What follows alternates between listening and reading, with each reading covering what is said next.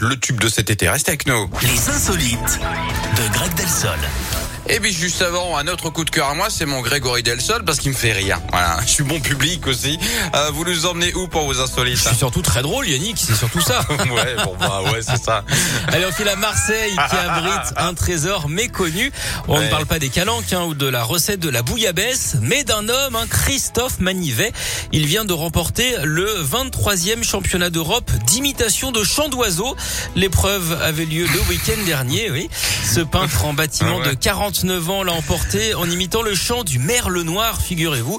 Oula. Alors, euh, vous auriez tort hein, de prendre ces braves gens pour des pigeons. Ça fait des années qu'il s'entraîne. Il essaie même de communiquer avec les oiseaux, mais jusqu'à présent, il s'est retrouvé le bec dans l'eau. Sachez d'ailleurs euh, qu'on est doué chez nous, hein, puisqu'on s'est également imposé dans l'épreuve par équipe. D'ailleurs, l'an prochain, on pourrait confier l'hymne hein, de l'épreuve à Corneille. Et ça, euh, ce serait vraiment chouette. Vous, êtes- vous voyez, vous êtes drôle. Non, mais de temps en temps, oui, c'est vrai que vous êtes drôle. c'est Merci. vrai. C'est vrai que vous êtes drôle.